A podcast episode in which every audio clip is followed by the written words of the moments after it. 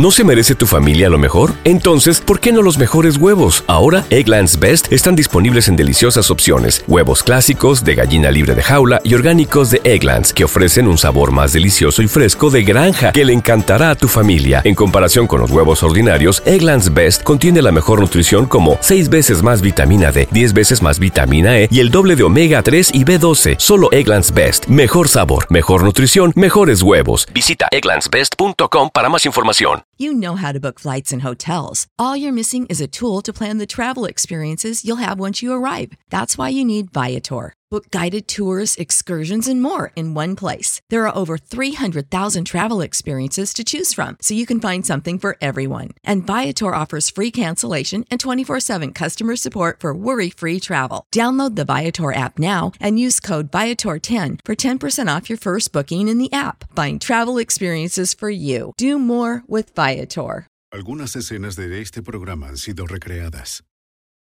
En lo profundo de las colinas de Arkansas, un ejército de extremistas conspiró para derrotar al gobierno estadounidense. Difundieron una doctrina de odio, asesinato y genocidio. Provocaron incursiones de muerte en iglesias y sinagogas, bombardeos en servicios públicos y el asesinato de un soldado del Estado. Los agentes federales deben desmantelar a los renegados radicales sin incitar una guerra sangrienta. La evidencia se acumula, no hay sospechosos evidentes. Asesino en serie prófugo. Ted Kaczynski es arrestado.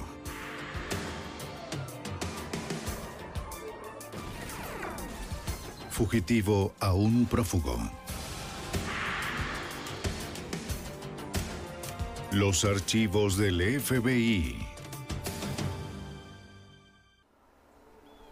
La Hermandad del Odio.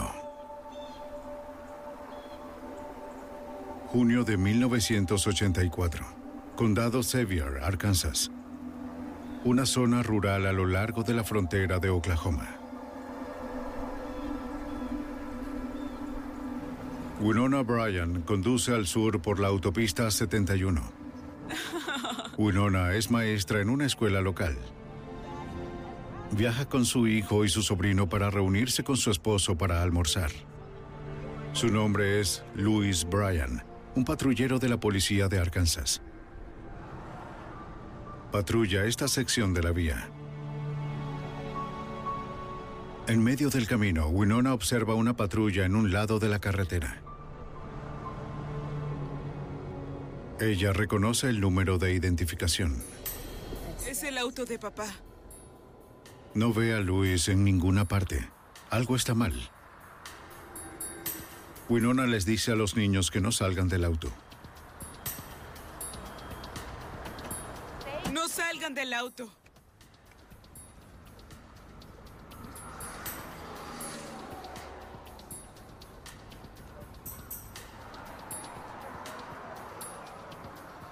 Luego lo ve.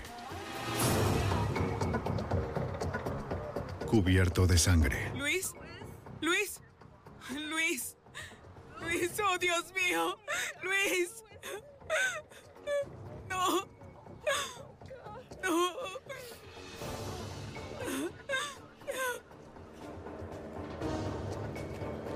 Winona lucha por mantener la calma mientras utiliza la radio para pedir ayuda. Oficial caído. Oficial caído. Necesito ayuda. Oficial caído. Ayuda. Le dice a la operadora que Luis está inconsciente. Al parecer le han disparado. Por favor, envíen a alguien. Le han disparado, por favor. La operadora de la policía de Arkansas alerta en todas las frecuencias policiales sobre un oficial caído. caído en la autopista 71. Un motociclista se detiene para ayudar. Winona percibe un latido cardíaco débil, pero su marido no respira. Administra RCP hasta que llegan las autoridades del condado.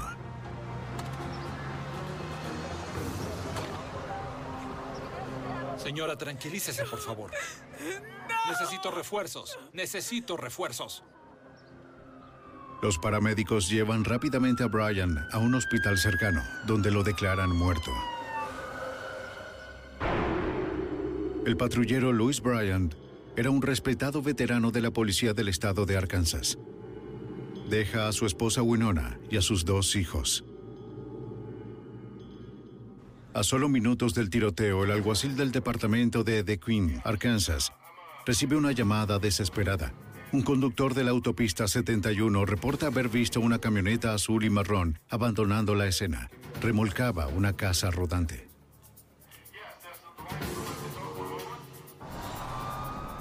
La policía de Broken Bow, Oklahoma, avista la camioneta conduciendo hacia el oeste. El conductor se rehúsa a detenerse, pero la policía forzosamente lo hace a un lado en la vía. Cuando los oficiales abordan la camioneta, el conductor saca un rifle y comienza a disparar.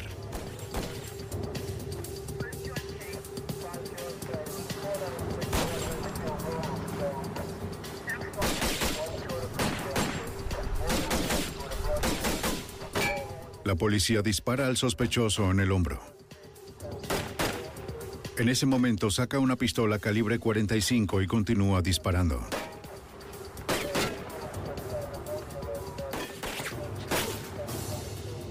Los oficiales le disparan cuatro veces más finalmente. Logran hacerlo caer. No te muevas. Las manos. Muestra las manos ahora.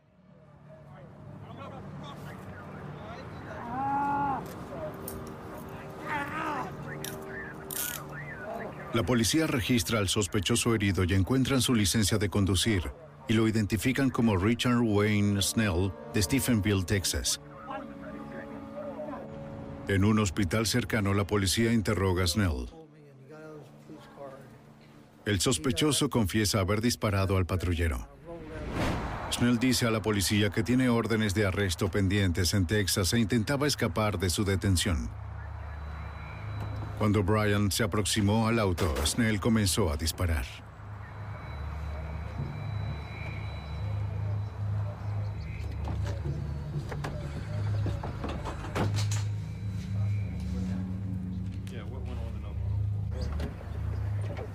Agentes de la Oficina de Investigación del Estado de Oklahoma revisan la camioneta de Snell.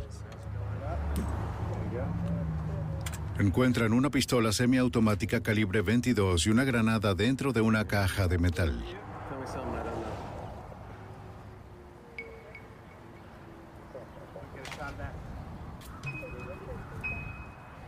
También encuentran cables sospechosos conectados a la parte inferior de la columna del volante que conduce a la ventilación del aire acondicionado.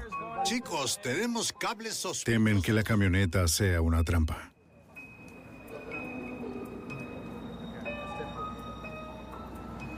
Los investigadores solicitan un escuadrón de bombas a la patrulla de carreteras de Oklahoma. Los técnicos revisan el auto cuidadosamente.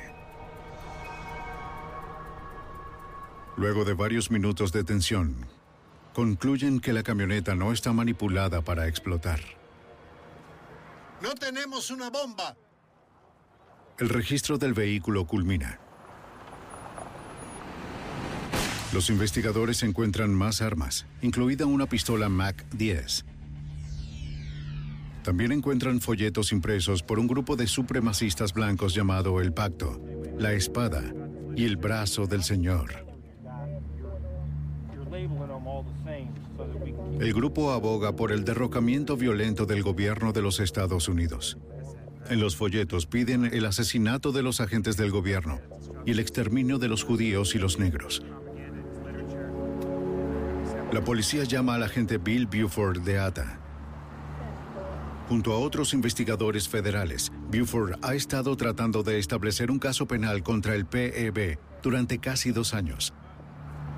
Buscando evidencia, Buford hace un descubrimiento escalofriante. En la camioneta había un maletín. Dentro de este habían muchas notas que este individuo junto diferentes mapas. Y una de las cosas que llamó mi atención fue un mapa al parecer de mi casa. La calle donde estaba ubicada y las diferentes casas alrededor. Eso me causó un poco de consternación, por decirlo menos.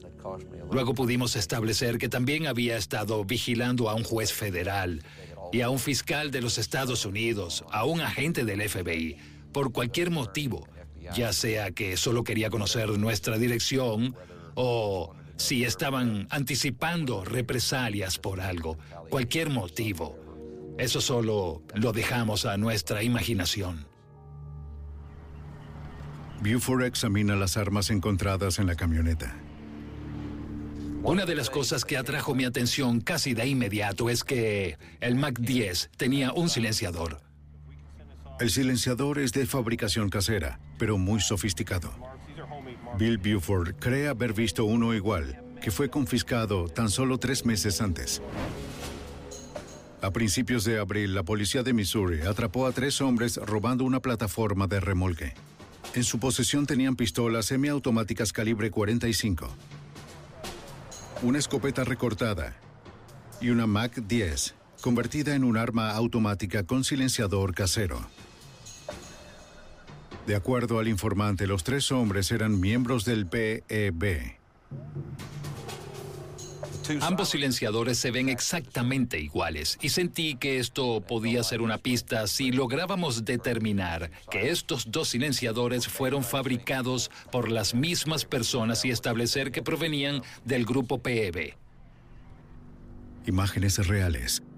Cinco días luego del tiroteo, el 5 de julio de 1984, el patrullero Louis Bryan es sepultado.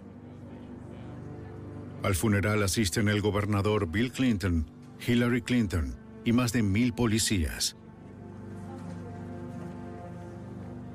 El gobernador Clinton hace que la investigación de los grupos extremistas sea una prioridad. Compuesto por miembros de ambos distritos, presidido por el coronel Goodwin para trabajar en estos casos. Los agentes estatales y federales investigan más detalladamente la conexión de Snell con el PEB. El arma homicida en el caso Bryan era un revólver 45 Colt Commander. 18 meses antes, el arma había sido robada en una tienda de empeños en Texarkana, Arkansas. El dueño recibió tres disparos en la parte trasera de la cabeza. Los análisis de balística muestran una bala recuperada de la víctima, que fue disparada por una Ruger calibre 22, la misma Ruger calibre 22 que se encontró en la camioneta de Snell. Según los registros, el líder de la PEB compró esa Ruger años antes. Está bien, gracias. Los agentes ahora tienen suficiente evidencia para someter al líder de la PEB a comparecer ante un gran jurado federal por cargos de armas. Bill Buford se dirige a Mountain Home, Arkansas, para entregar la citación al líder de la PEB en su recinto de 200 acres. Los informantes y la vigilancia indican que el recinto está fuertemente protegido. Varias estructuras se muestran en las fotos de vigilancia. Los agentes saben que el recinto está habitado por el líder de la PEB y aproximadamente 65 hombres, mujeres y niños. No saben mucho más. Los investigadores de la ATA tenían conocimiento sobre la PEB hace varios años. La organización había evolucionado de un grupo religioso a una milicia violenta de derecha. Cuando la ATA comenzó a pensar que esto realmente era más que un grupo de estudio bíblico, fue ahí cuando fuimos conscientes de la gran cantidad de organizaciones de derecha que venían haciendo su entrenamiento militar allí. Según los informantes, grupos extremistas como la Nación Aria, el Pose Comitatus y la Orden visitaban frecuentemente el recinto. Algunos miembros de bajo nivel de la PEB habían sido arrestados por cargos de armas. Pero el liderazgo del grupo siempre logró evadir los juicios por todo, excepto por delitos menores. Buford esperaba que hoy marcara el comienzo del fin de esta peligrosa organización. El agente Buford encuentra a un hombre en la puerta principal que se identifica como Kerry Noble, el segundo al mando del grupo. Entró al recinto y poco tiempo después regresó y dijo, bien, el líder del grupo se reunirá con usted, pero solo con usted. Además, debe ir desarmado y debo registrarlo para asegurarme de eso. Buford se compromete a entregar su arma a otro agente de la ATA. Permite que el hombre lo registre. Sabe que entrar al recinto solo y desarmado es peligroso, pero no hay otra alternativa. Si una de las personas que trabajaba para mí o uno de los agentes bajo mi supervisión hubiera querido entrar, no lo habría permitido, pero en ese momento parecía lo correcto. Lo que está en juego es demasiado alto. El grupo es muy peligroso. Buford necesita demostrar a la PEB que los agentes federales no se dejarían intimidar.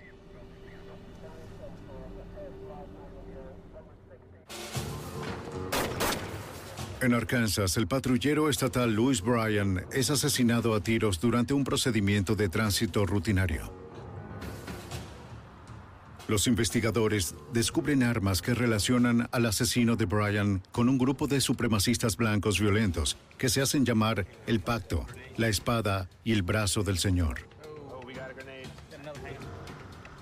El agente Bill Buford de la ATA ingresa al recinto fuertemente resguardado por el grupo para entregar una citación, solicitando al líder del grupo que comparezca ante un gran jurado federal. El agente de la ATA entra solo y desarmado. La vista era impresionante. Parecía un área comunitaria de edificios, pero mientras mirábamos más de cerca, podías notar que esos edificios eran estructuras de piedra muy bien hechas. Si se observaba de cerca, se podían ver los bunkers excavados alrededor del complejo en sí. Buford confronta al líder de la PEB cara a cara. Tengo una citación en mi chaqueta. Le expliqué que tenía una citación de un gran jurado federal de Muskogee, Oklahoma, y que debía asistir en la fecha de la citación. La citación es con relación a las armas involucradas en el asesinato de un patrullero del Estado. Los investigadores han rastreado algunas de las armas hasta la PEB. Me preguntó si iba a ser arrestado. Le aseguré que esto solo se trataba de comparecer ante el jurado. No había una orden de arresto y no iba a ser arrestado. El líder tomó la citación. Sus hombres escoltan a Buford fuera del recinto. Cuando el líder de la PEB eventualmente aparece ante el gran jurado, niega conocer a Richard Wayne Snell, el hombre que confesó el asesinato del patrullero Louis Bryan. También afirma que desconoce cómo las armas rastreadas terminaron en posesión de Snell.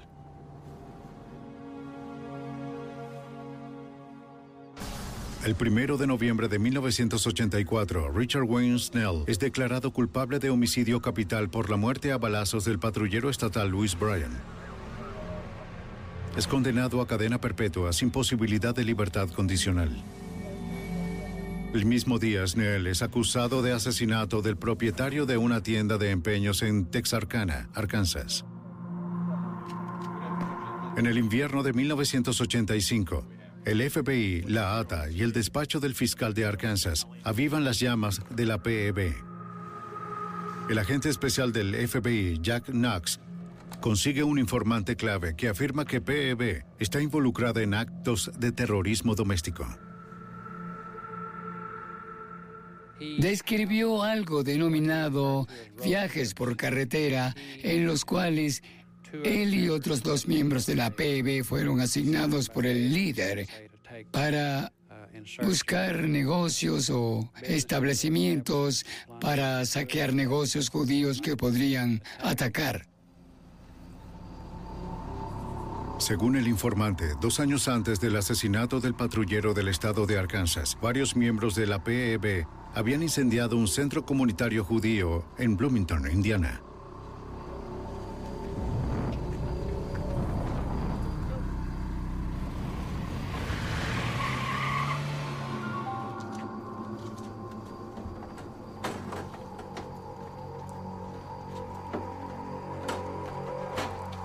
El informante afirmó que al mismo tiempo la PEB bombardeó una iglesia en Springfield, Missouri, que recibía miembros homosexuales.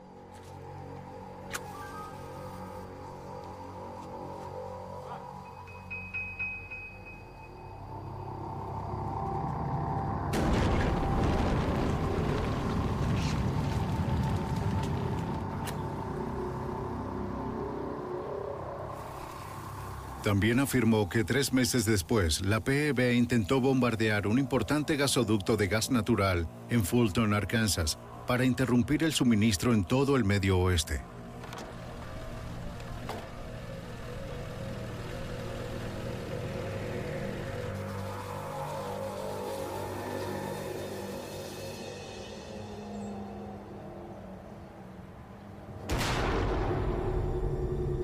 No tuvieron éxito. La tubería no se dañó. Pero el fiscal auxiliar Steve Snyder pudo notar un peligroso patrón emergiendo. A nuestro parecer, estos eran actos aleatorios de violencia. Pero después de que este individuo confesó, todo dejó de ser un grupo de actos aleatorios de violencia. Se convirtieron en parte de un plan para atacar a los Estados Unidos e intentar perturbar las actividades del país y a sus ciudadanos. La PEB había evolucionado de un culto religioso a un grupo de terroristas domésticos quienes habían declarado la guerra a los Estados Unidos. En marzo de 1985, un segundo informante, un exmiembro de la PEB, proporciona más información sobre la organización. Él da detalles sobre las armas de fuego y explosivos que son fabricados y utilizados por el grupo. Le dice a los investigadores que hay una fábrica de máquinas dentro del recinto donde la PEB fabrica granadas y silenciadores y las transforman por completo de armas semiautomáticas a automáticas. También afirma que el grupo ha obtenido un poderoso cohete antiataque, comúnmente llamado Ley. El informante del FBI reporta que la PEB está construyendo un tanque blindado y que se han colocado minas terrestres alrededor del perímetro del recinto. También proporciona una lista de las infracciones interestatales cometidas por el grupo, incluyendo el transporte de vehículos robados, fraude por correo y el robo de propiedad gubernamental.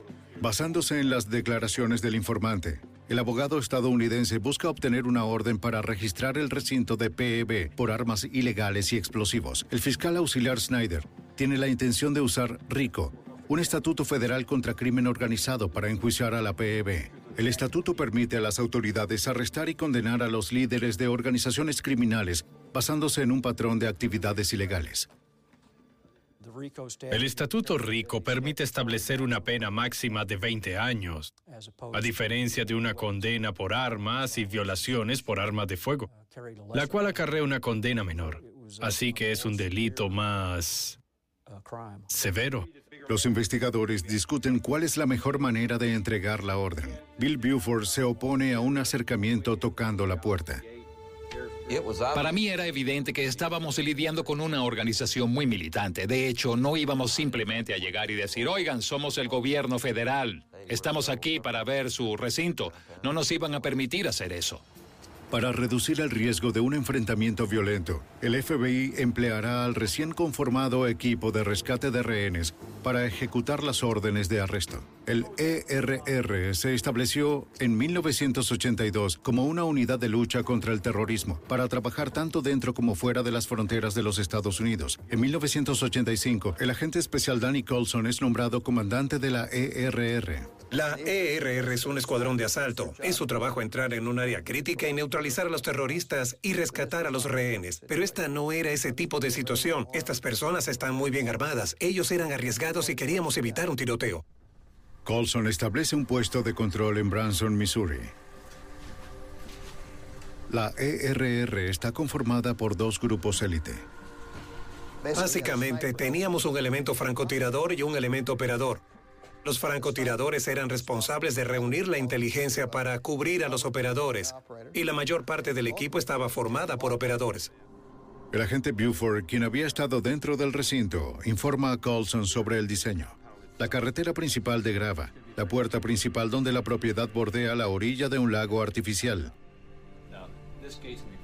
La primera fase de la operación es una misión de reconocimiento. No se puede dirigir y controlar una situación de crisis a menos que el comandante haya hecho un reconocimiento. Debe entrar y observar el área, debe saber cómo es la estructura, dónde se relaciona una con otra y cuál es la mejor vía de aproximación para acceder en la menor cantidad de tiempo.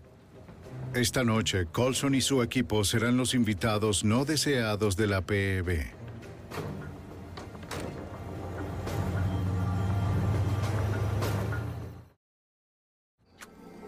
En Arkansas, las autoridades locales y federales creen que un grupo extremista está involucrado en terrorismo doméstico. Se hacen llamar la PEB, el pacto, la espada y el brazo del Señor. El escuadrón de rescate del FBI se prepara para entrar al recinto fuertemente asegurado. El comandante del ERR, Danny Carlson, le proporciona al equipo el reconocimiento antes de entrar. El trabajo del equipo de reconocimiento es reunir información sobre la infraestructura del grupo, sus edificios, el personal y sus armas mientras evaden los patrulleros armados de la PEB. El agente de la ATA, Bill Buford, actuará como guía para el ERR. Ha estado dentro del recinto y conoce la estructura. Había hecho tantos trabajos en la PEB y pasado tanto tiempo en el bosque alrededor del recinto que tenía una muy buena noción del área, las estructuras del recinto y había elaborado un plan de incursión para mí sobre lo que sentía que era la manera de ejecutar esto sin peligro. El agente especial del FBI, Danny Carlson, sabe que la PEB está armada y es muy peligrosa. Estos individuos tenían rifles de asalto, tenían capacidad de visión nocturna, tenían un excelente sistema de comunicación, estaban bien entrenados, practican tradecraft, que es práctica de puntería. Aún así, Carlson tiene toda la fe en su equipo. El ERR tiene excelentes habilidades de patrullar y fue solo cuestión de depender de nuestro entrenamiento. Se mueven con cautela, se mueven muy despacio. Se desplazan arrastrándose, se detienen y escuchan miran y confían en sus sentidos. Enviaremos a una persona al punto. Él va a registrar la zona y observarlo con equipos de imagen térmica. Va a escuchar el sonido del bosque. Si algo interrumpe eso, sabrá que hay alguien que no debe estar ahí. El equipo divisa guardias de la PEB patrullando el recinto.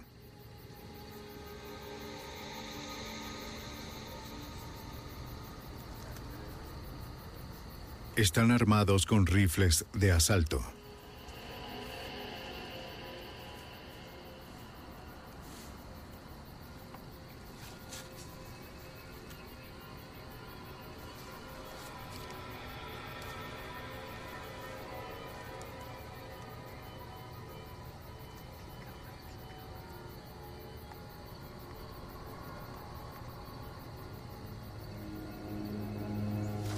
Finalmente nos indicó que era seguro y trasladamos al resto de la patrulla. Ingresamos hacia el otro lado y teníamos resguardo en la parte trasera para estar seguros de que nadie venía a emboscarnos. Lo que más me preocupaba, por supuesto, era el cohete ley. No tienes que ser un gran tirador con un cohete ley para acabar con muchas personas. Si llegaban a sacar un tanque ligero o un búnker y lo disparaban en mi perímetro, podrían haber matado a mis agentes. El equipo de reconocimiento finalmente encuentra el camino al recinto principal. Los miembros de la PEB, al igual que sus familiares, duermen dentro de los edificios.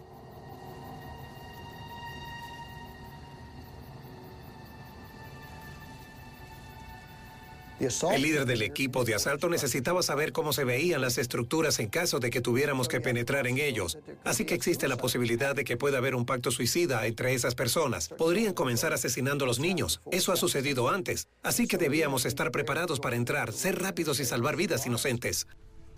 Gracias a la misión de reconocimiento, Colson sabe exactamente cómo es la distribución del recinto y lo que debe hacerse.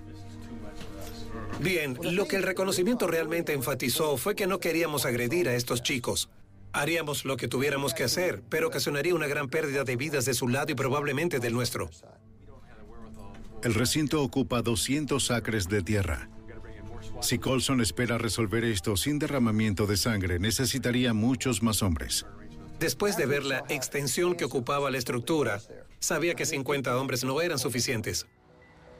Colson pide 200 agentes del FBI adicionales a las oficinas de todo el país. Necesita esconderlos en la pequeña comunidad sin alterar a la PEB. Sabiendo que Mountain Home, Arkansas es famosa por la pesca deportiva, los agentes del FBI se disfrazan de pescadores. Se registran en los campamentos de pesca ubicados a lo largo del río. El plan era utilizar barcos pesqueros para acercarse al recinto en su punto más débil, desde el lago. Mientras los agentes se preparan para trasladarse al recinto, Colson informa al agente especial Clint Van Sant de la unidad de negociación de rehenes del FBI. Tienes cerca de cinco opciones en cualquier tipo de situación. Puedes contener, aislar y negociar. Puedes contener y exigir la rendición. Puedes usar francotiradores, puedes usar gas pimienta o puedes realizar un asalto táctico y directo y abrumarlos con el personal y capacidad armamentista. En estos últimos tres mueren personas. Se toma la decisión de contener, aislar y negociar. Danny Carlson es el eje en las tres fases de la operación. Comencé a creer rápidamente que el líder de la PEB no iba a querer conversar con un negociador del FBI de menor rango. Él va a querer hablar con su equivalente táctico. En este caso será Danny Colson. Y yo no me sentía cómodo con eso. Soy una persona táctica. Yo había sido un francotirador, un miembro del equipo SWAT, y entrené como operador, y no estaba entrenado para ser un negociador. No sabía si podía lograrlo. Estaba mucho más cómodo yendo tras el tipo que tratando de hablar con él. Pero Van Zandt convence a Colson de que es el hombre para el trabajo. He visto cientos de negociaciones. Es decir, cada vez que un equipo táctico es desplegado, un negociador los acompaña. Y básicamente, Clint Van Zandt me enseñó algunas técnicas y estrategias de negociación. Luego de 10 días de reconocimiento y planificación, el agente especial Danny Carlson y el equipo de rescate de rehenes del FBI están listos. Más de 200 agentes policiales están listos para rodear a una de las milicias más peligrosas y fuertemente armadas del país.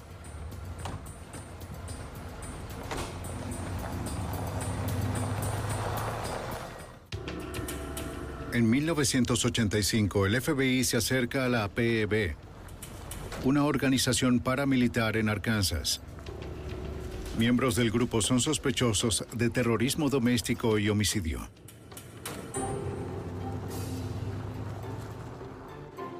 Más de 200 agentes, liderados por el equipo de rescate de rehenes del FBI, hacen su jugada. Francotiradores y operadores del ERR se distribuyen a lo largo de un lago que bordea el recinto. Su misión es establecer un perímetro trasero.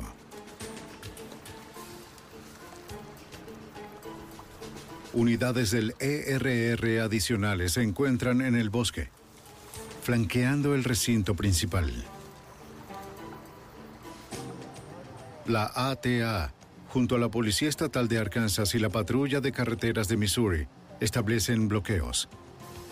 Su trabajo es evitar que los integrantes de PEB entren o abandonen el recinto. Un avión de vigilancia del FBI llamado Night Stalker sobrevuela a una altitud de más de 15.000 metros el sistema de imágenes térmicas a bordo del avión monitorea el movimiento de todo el recinto. Agente especial del FBI Danny Colson. Se puede ver todo lo que sucede en tierra. Vimos personas de PEB de pie y hablando entre sí en pequeños grupos alrededor del recinto.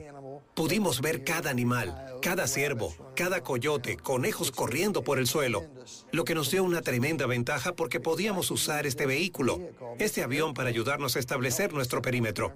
Podía ubicar a mi personal alrededor de los puestos de escucha. También podía ubicar al personal alrededor de las patrullas. Colson dirige la misión desde un vehículo de mando y controla cerca de la puerta principal del recinto. El agente especial del FBI, Clint Van Zandt, un negociador del FBI, informa a Colson.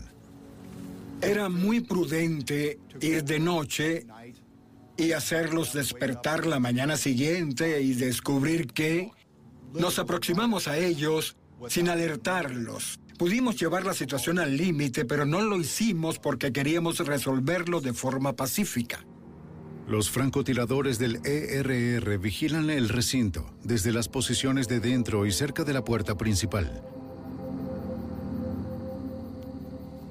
Dentro de 10 minutos informan que dos hombres están saliendo del recinto y acercándose a su posición. Tirador 1 a comando. Copiado. Instrucciones, por favor. Individuos acercándose a la puerta del recinto, en espera de instrucciones. Me comuniqué de nuevo y le pregunté, ¿saben que estás ahí? Me dijo, no, no nos han visto aún. El francotirador le dice a Colson que uno de los hombres tiene un rifle de asalto, el otro tiene una pistola. Los individuos se acercan al puesto. Colson les indica a sus hombres que confronten a los guardias de la PEB. Les dije, le dan la orden, le gritan y les dicen que son el FBI. ¿Me copian? Diles que vuelvan al recinto. El mensaje que eso envía es, podríamos atraparte. Pero elegimos no hacerlo. Básicamente, estamos aquí como una fuerza, pero venimos en paz. FBI, regresen al recinto, ahora. FBI, regresen al recinto ahora. Ahora, ahora, ahora, ahora. Regresen ahora. Quería que adquirieran el hábito de seguir mis órdenes o las de mi equipo y mostrarles que no estábamos allí para hacerles daño. Recibimos información de los agentes tácticos que ven luces que hay actividad dentro del recinto. ¿Quieres que vaya contigo? No, es mejor que esperes aquí. Minutos después, otro hombre camina hacia afuera del recinto. ¿Quién está allí?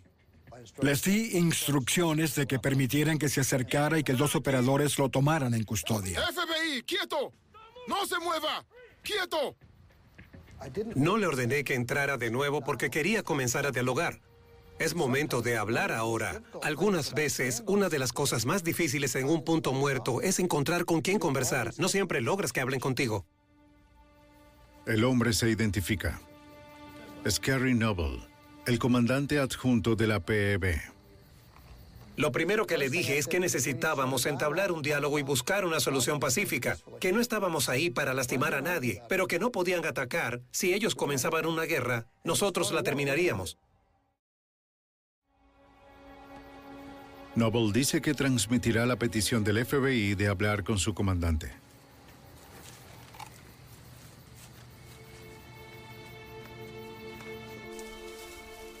Al amanecer, agentes federales y policía local han rodeado por completo el recinto.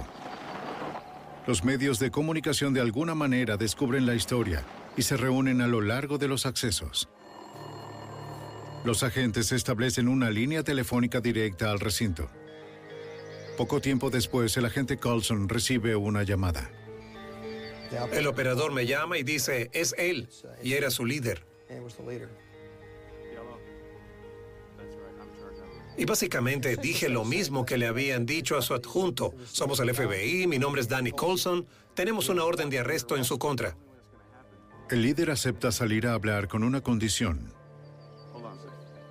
que no va a ser arrestado.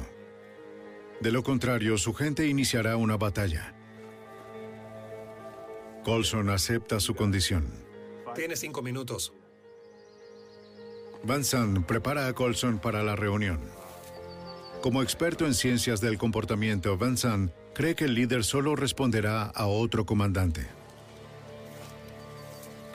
Como comandante militar le dije que no podía llevar un arma larga o un rifle para este tipo de reuniones, pero sí sus pistolas 9 milímetros. Así se podrían satisfacer sus expectativas de cómo debe ser el comandante táctico del FBI. Estaría más dispuesto a dialogar, más dispuesto a negociar. Colson se aproxima a la puerta principal. Siempre debes demostrar que estás a cargo, pero también debes lograr hacerlo salir. Debes hacerlo hablar. No es solo acercarte y darle órdenes, debes hacer que hable contigo. La tensión se acumula para una posible confrontación violenta. Los francotiradores del FBI enfocan su mirada en el líder de la PEB y sus guardias. Y debes entender que este es un hombre que pensó que éramos literalmente el diablo. Así que tratar de crear un vínculo de confianza en la vía con dos ejércitos enfrentándose entre sí con una impresionante potencia armada es algo muy difícil de hacer. Colson le dice al líder de la PEB que el FBI está ahí para confiscar granadas, rifles de asalto, el cohete anti-tank Slay y todas las armas ilegales almacenadas en el recinto.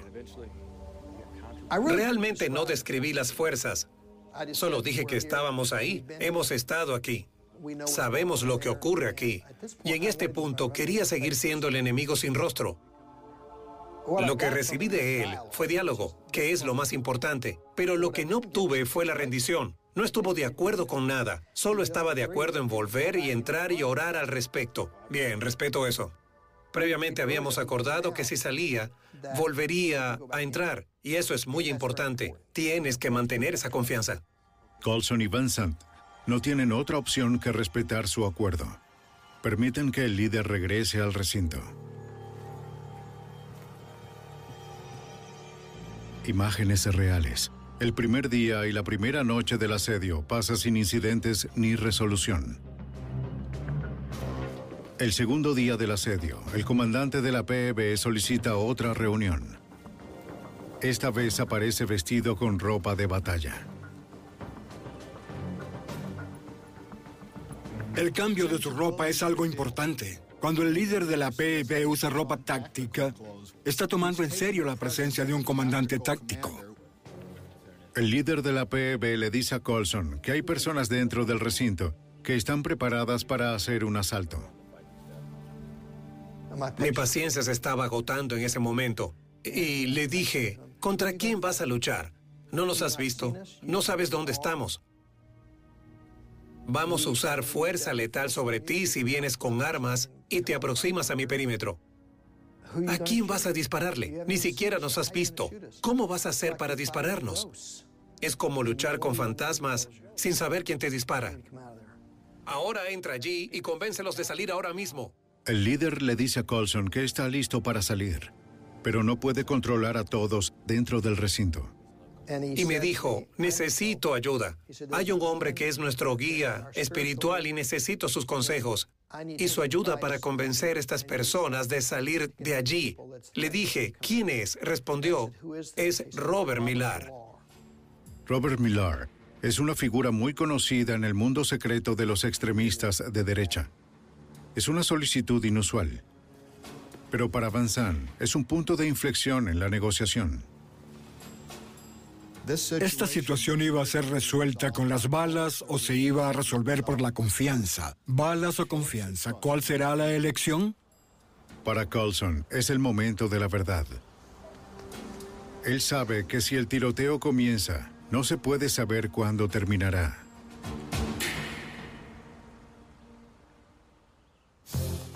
En las montañas de Arkansas, más de 200 agentes policiales rodean un recinto armado. En el interior hay un grupo de violentos extremistas de derecha, el pacto, la espada y el brazo del Señor. El líder de la PEB solicita ver a Robert Millar, su guía espiritual. El agente especial del FBI, Danny Colson, decide usar a Millar para ayudar a convencer a los miembros de la PEB de abandonar el recinto. Esto va totalmente contra las políticas del FBI. Traer a un cómplice a una negociación de una situación de crisis no solo para negociar, sino para acceder al recinto. Y pensé que valía la pena dado el riesgo tan grande al que nos enfrentábamos. El FBI trae a Millar desde Oklahoma. El agente especial Clint Van Zandt intenta convencer a Millar que lo mejor para los intereses del grupo sería ayudar a poner fin al enfrentamiento. Le dije, si eres capaz de hacer esto, si eres capaz de resolver esto pacíficamente, serás conocido como el pacificador de tu movimiento. Le dije, no digo esto para agradarte, lo digo para que entiendas que tienes mucho en juego y podías notar que lo estaba pensando. Fue en ese momento que pensé que se había puesto de nuestro lado. Está de nuestro lado, va a hacerlo. Eran todas nuestras fichas. Decíamos, vamos a apostar por este hombre que va a transmitirles el mensaje que Dan y yo y todos los demás hemos estado intentando entregar los últimos cuatro días. Ahora, él va a cerrar el trato.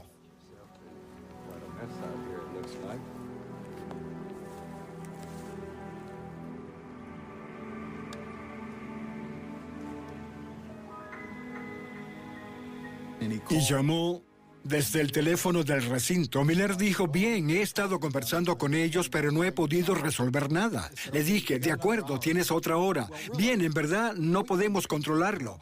¿Qué es lo que vamos a hacer? ¿Entrar y tomarlo por el cuello y sacarlo por la fuerza del recinto donde había 50 personas armadas? Entonces debe ser muy cuidadoso de no decir, vas a salir de ahí porque entonces habría sido evidente que éramos un traje vacío, un tigre de papel, y no podíamos permitir que eso sucediera, así que debía ser así. Realmente te necesito fuera de allí en una hora. Llamó una hora después y dijo, necesito más tiempo con estos chicos. Creo que puedo lograrlo, estoy cerca de convencerlos, pero necesito más tiempo. Y comenzamos a pensar que quizá podría pasar toda la noche ahí dentro. En la mañana del 22 de abril, el día 4 del asedio, Millar y los líderes de la PEB abandonan el recinto.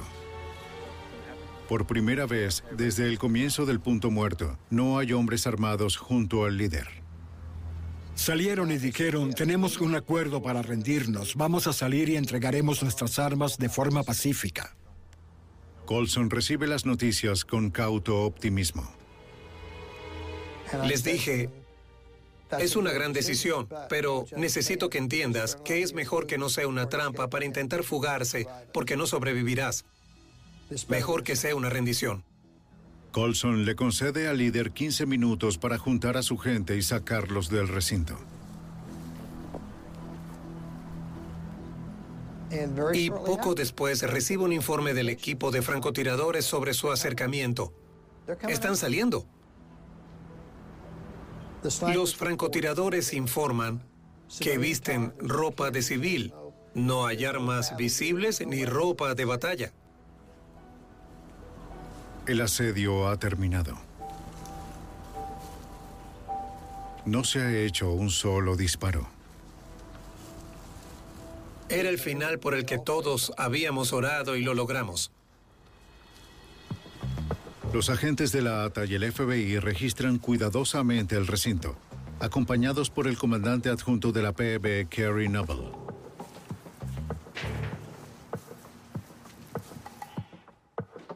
En el transcurso de varios días, recuperan cientos de armas automáticas, granadas de mano caseras y minas terrestres, así como cajas detonadoras y explosivos de plástico.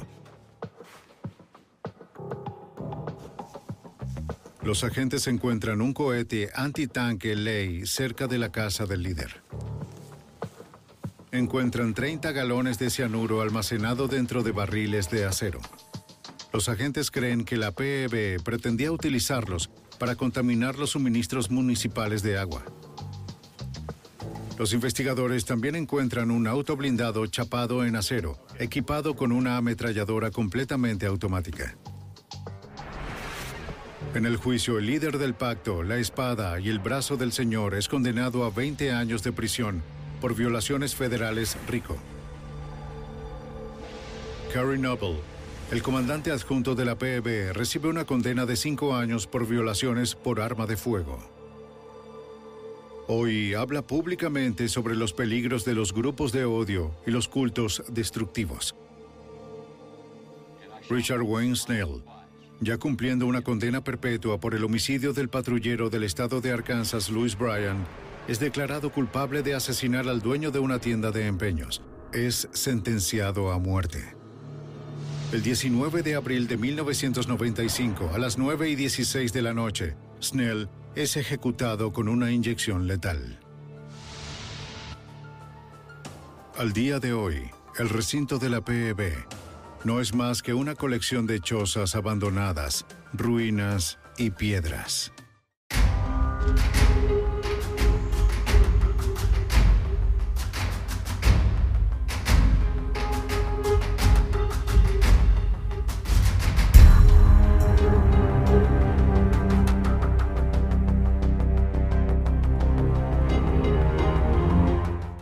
¿Te preocupas por tu familia? Entonces, ¿por qué darles solo huevos ordinarios cuando pueden disfrutar de lo mejor? Eggland's Best, los únicos huevos con ese delicioso sabor fresco de granja, además de la mejor nutrición, como 6 veces más vitamina D, 10 veces más vitamina E y 25% menos de grasa saturada que los huevos regulares, además de muchos otros nutrientes importantes. Así que, dales los mejores huevos. Eggland's Best, mejor sabor, mejor nutrición, mejores huevos.